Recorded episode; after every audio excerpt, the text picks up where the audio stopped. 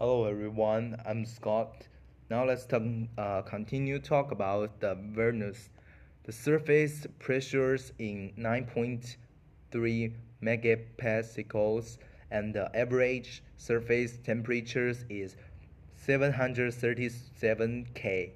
Above the critical point of both major con uh, constituents and making the surface atoms feels a spherical field.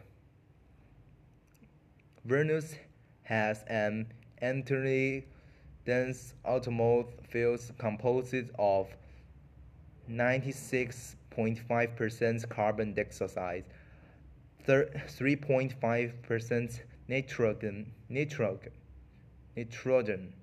Both extends um, as supercritical fluids at the planet's surface and trace of other gases including sulfur dioxide. The mass of its atoms is 92 times that Earth's, whereas the pressures at its surface is about 93 times that at Earth. A pressure equivalent to that uh, that at a depth of nearly 1 km. Under Earth ocean, the density at the surface uh, is 7, uh, 65 kilogram. 6.5% that waters are 50, 50 times as dense as Earth's atoms at 2 293 K for at the sea level.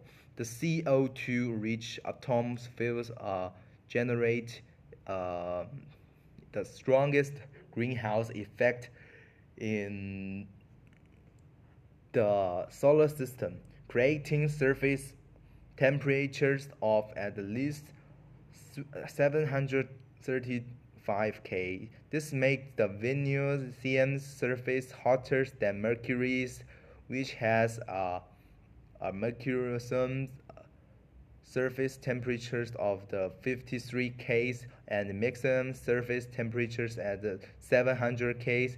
Even though Venus is nearly twice Mercury's distance from the Sun and thus remains only 25% Mercury instance and lock it to changes to climate change on Earth. Okay, that's it for all.